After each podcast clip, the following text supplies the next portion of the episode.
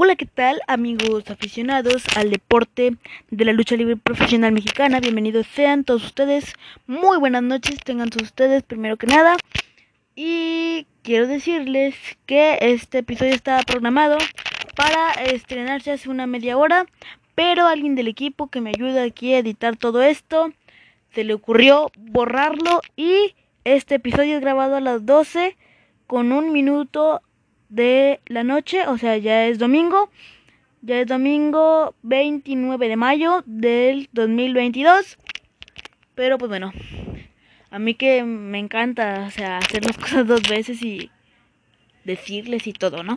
Pero bueno, eso ya fue error de pues de, de los que me ayudan aquí. Este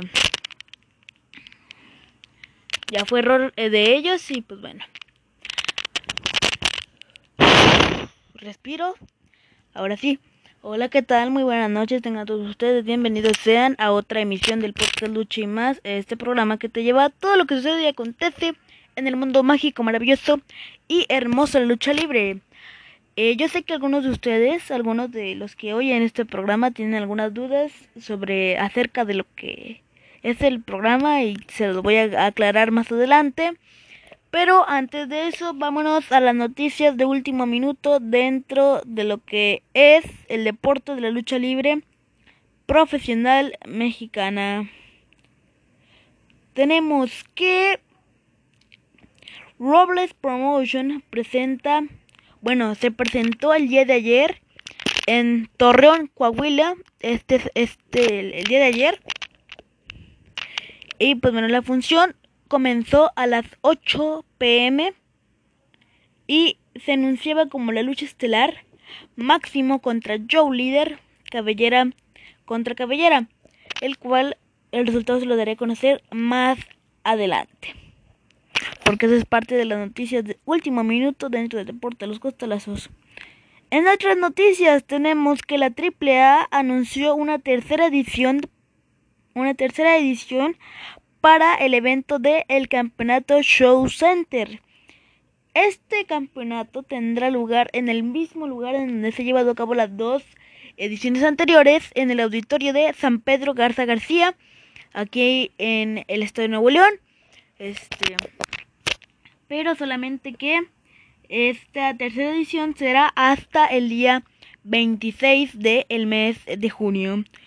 En otras noticias tenemos que Máximo perdió la cabellera en contra de Joe Leader, que fue un evento grabado para la televisión solamente para los miembros eh, exclusivos de Más Lucha en la, membresía especial que tiene ese medio también especializado en lucha libre, pero fue grabado solamente eh, para ellos. En otras noticias tenemos que Queremos dar una enorme, queremos mandar una enorme felicitación a los recién casados Andrade, el ídolo y Charlotte Flair, ya que el día de ayer, si no me equivoco, a las 4 de la tarde, contrajeron sagrado matrimonio y el encargado de unirlos en sagrado matrimonio fue nada más y nada menos que el padre luchador, el sacerdote luchador aquel eh, personaje icónico de la televisión mexicana, de la televisión a blanco y negro, que tiempo después pasaría a convertirse en un personaje totalmente real, aquel personaje en el que está inspirado la película protagonizada por Jack Black, que fue inspirado en un sacerdote luchador. Adivinen quién es, no necesito decirles porque ya con ustedes y con el simple nombre ya saben es nada más y nada menos que Fray Tormenta. Entre los invitados de la ceremonia religiosa estuvieron Rey Misterio,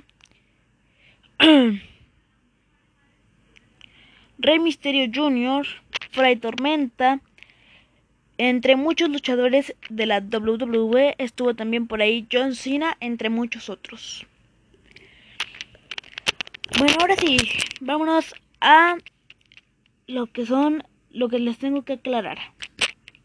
Ya sé que muchos de ustedes se sacaron de onda porque salió publicada. Porque se supone, miren, este programa que fue iniciado hace dos años, específicamente el 17 de diciembre del 2020, fue cuando decidimos crear este proyecto, este proyecto que nunca me nunca pensé, nunca me pasó ni por mi mente que ya ya, o sea, ya iba a estar posicionado que me iban a escuchar en España, en Colombia, en Perú, en Chile, en Argentina, en Guatemala, en El Salvador, en Perú, en Italia, en Canadá. Jamás, o sea, nunca pensé que me fueran a escuchar por ahí.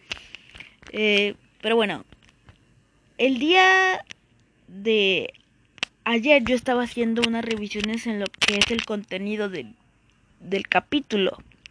De los capítulos, de todos los capítulos. Porque no podemos, o sea, los, los podcasters, bueno, los creadores, que los que hacen podcast, o sea, bueno, los... Ahí se cortó. Los creadores de los programas que se hacen aquí por la aplicación donde ustedes me están escuchando ahora y que esta aplicación misma se encarga de distribuirlos a diferentes eh, plataformas donde se escucha música, donde se escucha podcast, etc, etc, un montonal de cosas. Eh, pues tenemos que revisarlos antes de subirlos para ver si el contenido es apto para el público. Bueno, entonces yo me encontraba haciéndoles una pequeña revisión a todos los capítulos y en una de esas, al capítulo 1 de la segunda temporada, que no sé si ustedes recuerden, que fue el que yo hice con mi abuelita, este, donde según... Bueno, es que no es según, miren, en ese episodio nosotros dijimos puras tonterías, porque era, era el chiste, era, de, era reírnos. Y antes de que yo comenzara a comenzar a, ¿cómo se puede decir? A comenzar a, a, a planear el programa o a comenzar a ay cómo se puede decir este pues comenzar a grabar lo que es el capítulo correspondiente a esa temporada ese capítulo a este inicio de temporada yo le dije a mi abuelita, mira, vas a decir esto, esto, esto y esto, y vamos a decir esto, esto, esto. Y mi abuelita, no, pero es que vamos a decir puras mentiras. A ver, yo le dije, abuelita, tú tranquila, yo nerviosa, vas a ver que esto va a llegar a muchas reproducciones. Y miren, bendito Dios, así, así es. Este capítulo que les comento ya tiene treinta y tantas reproducciones. Treinta y tantas reproducciones. El día de ayer yo me encontraba haciéndoles una revisión a todos los capítulos. Este, que uno de los que me ayudan a, hacerle la, la publicación y ponerles el logotipo y diseñarlo, pues que se le ocurre anular, anular, la publicación de ese episodio. Es por eso que sale, porque como lo, volvimos, lo volvimos a publicar, es como si fuera nuevo el capítulo, o sea, como si no tuviera reproducciones. Y por eso es que aparece encima del homenaje póstumo a Héctor Garza. El homenaje póstumo a Héctor Garza es del capítulo 5, temporada número... Bueno, es el capítulo 15, 14 de la temporada número 5.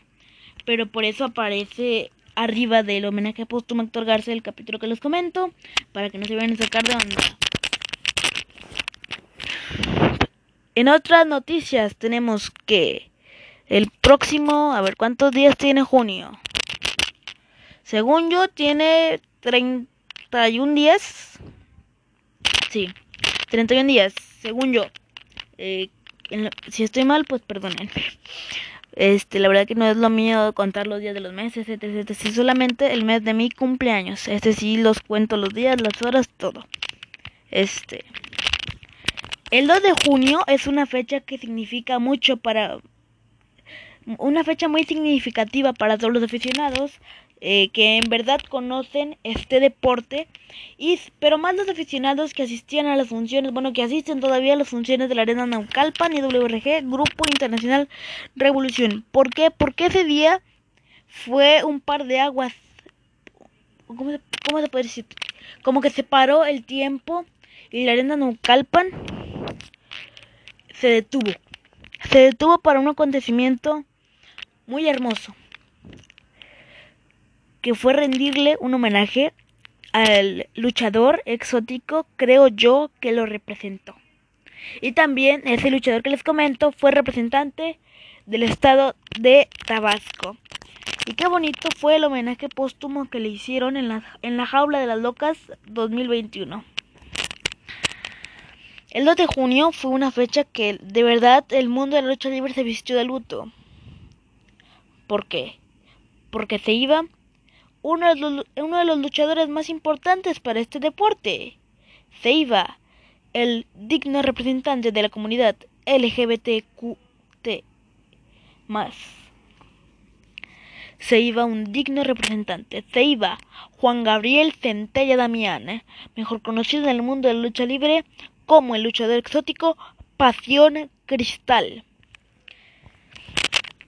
Este, como ya todos saben, después del homenaje póstumo que le hicieron, en, tanto en AAA, en Triple Manía 29, sí, porque también le hicieron homenaje póstumo al brazo de plata, porque, eh, si no mal recuerdo, Triple Manía 29, la lucha estelar era Rey Escorpión contra Psycho Clown, Máscara contra Cabellera. Y pues le hicieron un, homenaje póstumo a todos los luchadores, comentaristas, etc, etc que, habían fallecido. Eh, y recuerdo que estaba Tabú, estaba eh, La Parca, bueno, no estaba La Parca, estaba Tabú, Pasión Cristal, El Mucha Crema, Super Porky, Septiembre Negro, Príncipe Aéreo. Creo que estos son de los que más recuerdo.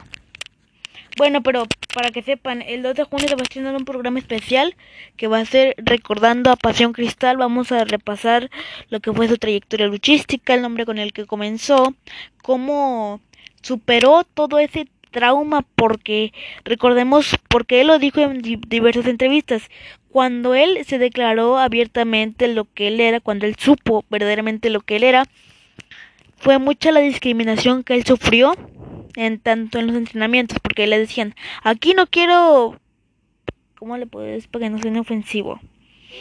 Aquí no quiero gente de diferente manera o gente muy afemini ¿cómo se? Femini afeminada, así le puede decir, afeminada, gente muy afeminada, etc, etc.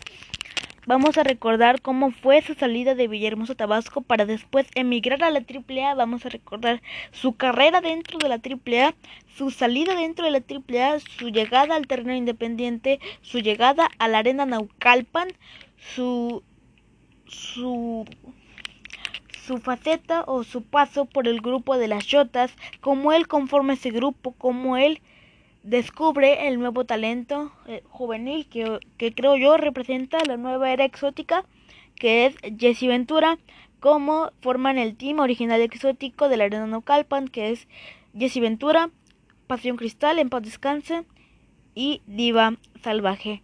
Vamos a recordar también uno de los momentos más negros en la vida del luchador y que, que lo dejaron con mucha tristeza que fue el momento en que un conductor de la plataforma de Uber los discriminó a él y a Jesse Ventura por ser como eran. Vamos a recordar también eso. Vamos a recordar lo que es su última función en la arena no calpan. Vamos a recordar lo que es su último video.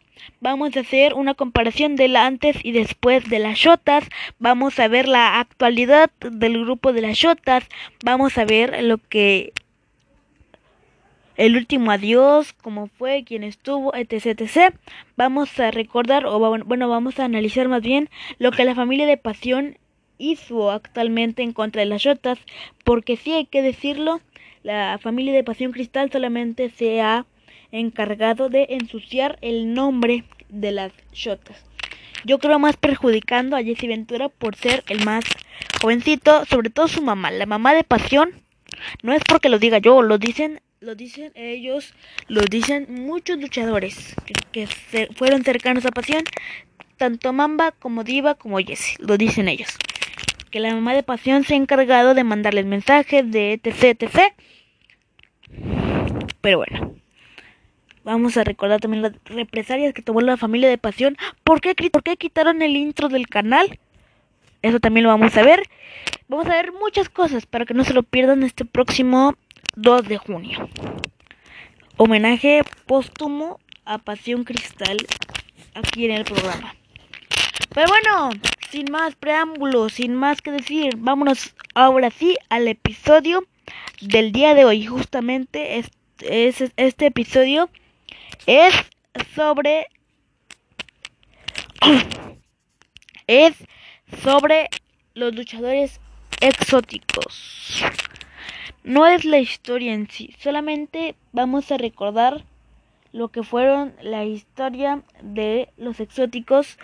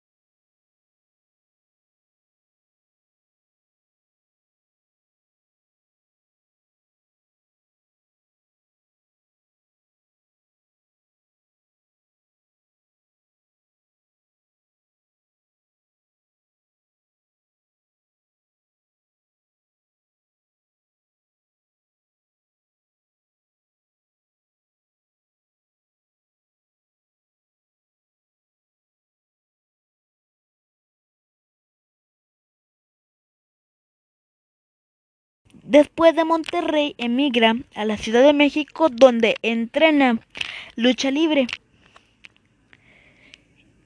Y termina de entrenar, hace su examen profesional, debuta en, el, en la lucha libre, en el desaparecido Toreo de Cuatro Caminos. Bueno, no debuta ahí, sino debuta en una lucha con luchadores exóticos que ya tenían lona recorrida, como lo son el, el Bello Greco y Oscar el Hermoso.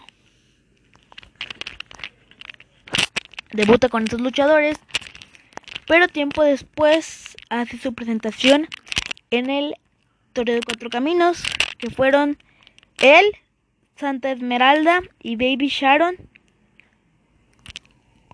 contra Pimpinela Escarlata, My Flower y The Rose. Pues bueno, sin duda alguna Mayflower fue considerada la mamá de los, la mamá de los exóticos porque el motivo lo, lo, van a conocer en un episodio extra que se va a salir, que se va a salir más adelante. Si de hablar también de verdaderos ídolos de los estados, como lo fue el caso de Pasión Cristal en paz descanse, que fue ídolo del estado de Tabasco, no podemos dejar a un lado al señor siniestro. Faces, llorona loca.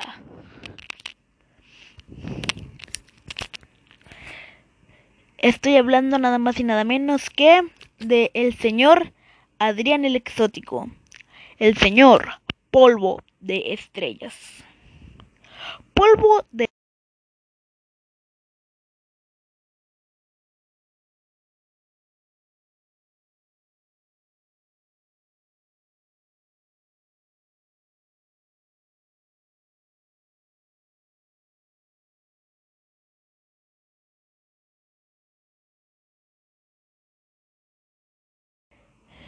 es originario del el estado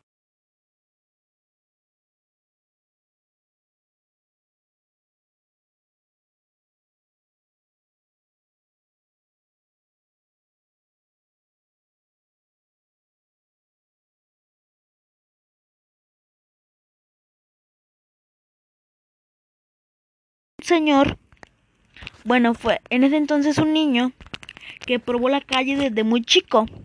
¿Por qué lo digo?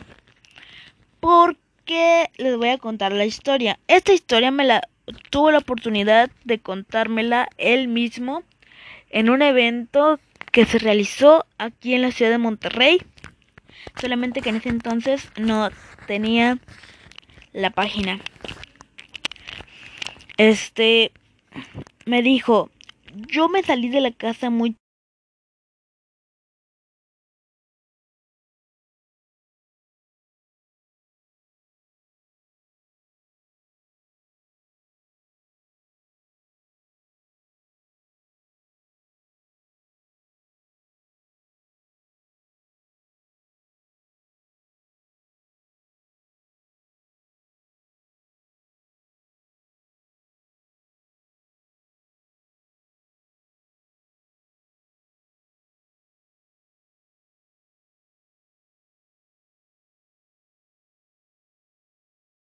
del grupo de menudo, que en, ese momento creo que eran ochenta y tantos.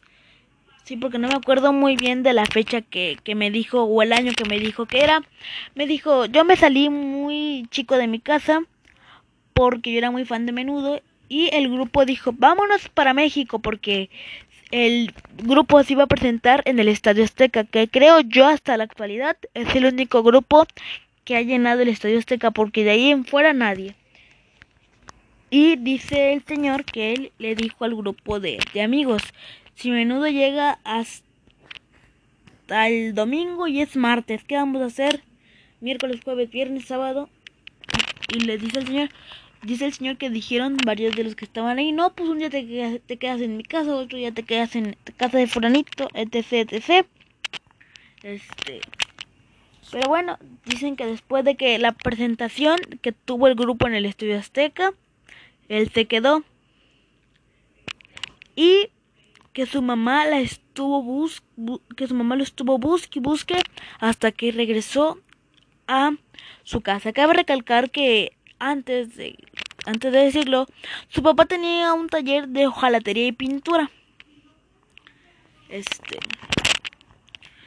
Total, dice que me, contó él que llegó a casa de sus papás y que le dijo su papá a su mamá: Dile a tu hijo que quién le va a dar de comer o cómo se va a ganar el alimento. Bueno, bueno, no me, no me dijo así me dijo que le dijo su papá, dile a tu hijo que aquí quién le va... ¿Qué le dijo? Me dijo, dile que le dijo su papá, él me dijo, dile a tu hijo que aquí quién le va a dar el alimento porque tiene que ponerse a trabajar. Algo así me dijo. Bueno, me comenta él, bueno, me, me comentó en ese momento que, pues bueno, él se salió de donde estaba él y que se fue otra vez a la Ciudad de México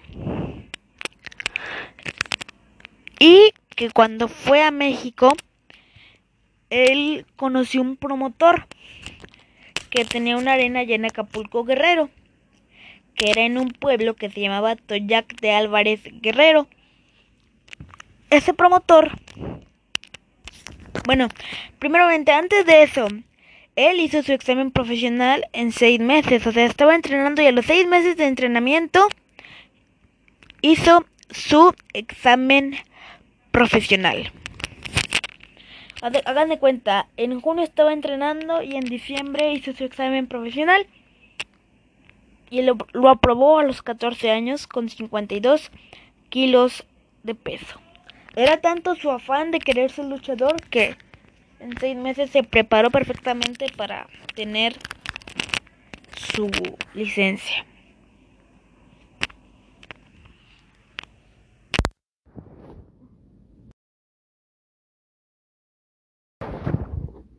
Perdón, perdón, se desconectó tantito. Se desconectó. Ahí está. Bueno, total se preparó y pues iba a las funciones de lucha libre por ser aficionado. Pero el señor, el promotor de ahí, lo ayudaba.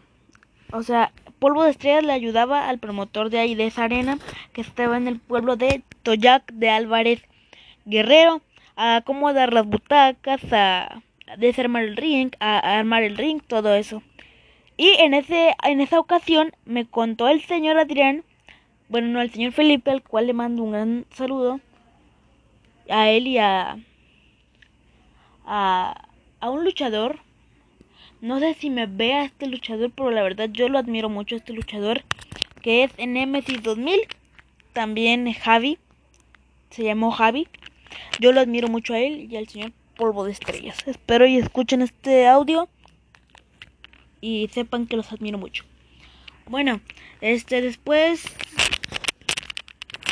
En ese momento en esa función que les comento, el señor, el promotor, iba a llevar al santo. Pero en ese momento no llegó el luchador contrincante, que se iba a enfrentar al santo. Y pues no hallaban a quién, se subió él y así fue como comenzó. Para tiempo después ser toda una estrella de la lucha libre exótica a nivel mundial. Pasamos a otro gran exótico que yo creo es la el boom actualmente, porque todavía es considerado como el, rey de los exóticos. Nada más y nada menos que Pimpinela Escarlata. Pimpinela Escarlata, hablar de Pimpinela Escarlata es hablar de la historia de la lucha libre exótica por muchas razones. Se enfrentó a los más grandes luchadores que ha tenido el país de México triunfó en Japón, triunfó en Estados Unidos, triunfó etc, etc. Pero de verdaderamente que Pimpinela es un verdadero rey de los exóticos. Permítanme, déjenme me pongo el micrófono aquí adentro. Me lo voy a meter en mi camisa porque ya me cansó la mano. Permítanme. Déjenme el micrófono. Déjenme lo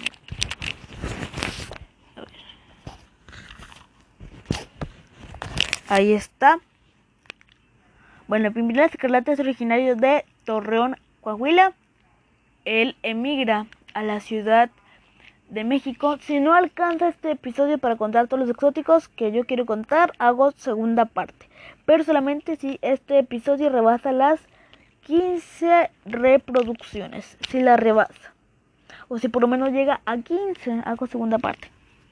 Torreón, Coahuila, emigra a la Ciudad de México conoce a Rudy Reina, a My Flower, bueno, Rudy Reina, dejémoslo en Rudy Reina porque My Flower lo voy a tocar, bueno, vamos a tocar el tema de My Flower más adelante. Entonces conoce a Rudy Reina, hacen una gran amistad, este debut en la lucha libre, un debut muy exitoso el que tuvo Pimpinela Escarlata. Este, y al día de hoy ya es considerado toda una leyenda de los cuadriláteros. Vámonos con otro exótico. Este exótico es muy poco conocido por todos ustedes. Es muy poco conocido. No muchos aficionados al deporte de la lucha libre lo conocen y es nada más y nada menos que Santa Esmeralda. Sí, señor, Santa Esmeralda, como usted lo está escuchando, nadie jamás ha escuchado ese nombre. Pero se va a sorprender aún más cuando le diga que Santa Esmeralda tiempo después perteneció a la AAA y falleció, bueno, más bien tuvo un accidente en la Coliseo de Monterrey. ¿No sabe quién es? ¿No sabe quién es? Le voy a una pista. Salía con la canción de Thriller, Thriller, de Michael Jackson. ¿No sabe quién es? Le doy 10 segundos. 10, 9, 8, 7, 6, 5, 4, 3, 2, 1, 0. En ese momento que el debut, que fue el debut de Santa Esmeralda, debutaba en contra, bueno, era Santa Esmeralda, My Flower y Pimpinela Escarlata contra Baby Sharon Rudy Reina y The Rose, que en español es La Rosa. Pero sí estuvo muy poco como exótico, yo que sepa duró seis meses con el personaje de exótico. Tiempo después cambió, al, entró a la AAA, estuvo como Caris la momia muy, muy poco tiempo, hasta que Elia Park, la, la que en ese entonces ocupaba el personaje original de la parca, fue la primer parca este, sale de AAA para emigrar a la WWE. Él toma el personaje de la parca, el personaje que le dio fama y popularidad hasta el día de su lamentable fallecimiento. Vamos a hablar de otro exótico. Yo creo el boom de la lucha libre. El ídolo de Naucalpan, que también formó una, que también formó una tercia muy exitosa. Mi exótico favorito en todo este episodio es Le doy 10 segundos.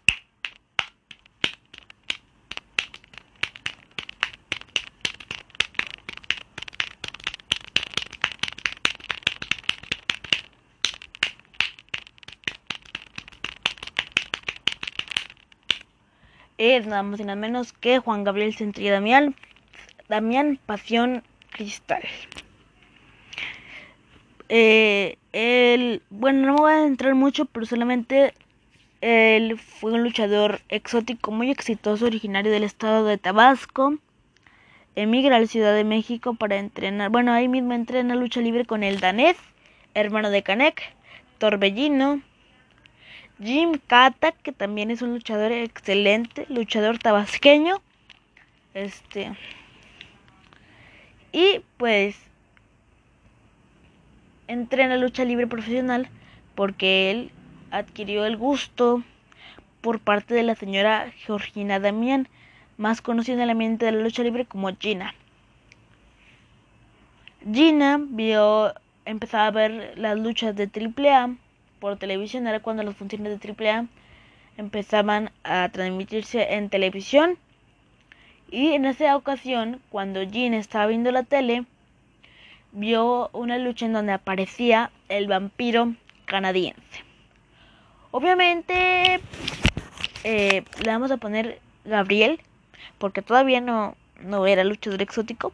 Gabriel, ya con los gustos que él tenía, que él sabía que era una persona con gustos, con preferencias sexuales diferentes, pues le atrae al vampiro canadiense y pues se mete a entrenar lucha libre y en eso emigra a la Ciudad de México, entra a AAA, sale de AAA porque la verdad no le gustaba a Gabriel que lo tuvieran en los relevos atómicos de locura. Sale entra al terreno independiente, entra a la arena Naucalpan y forma el trío de las Shotas conformado por él, por cuando ya es Pasión Cristal, cuando ya es Jesse, Ventura y Diva Salvaje, que como dato curioso, Diva Salvaje, digo, Pasión Cristal y Jesse Ventura son originarios de Villahermosa, Tabasco, nada más que Jesse Ventura se hizo luchador e allá en Tampico, Tamaulipas. Bueno.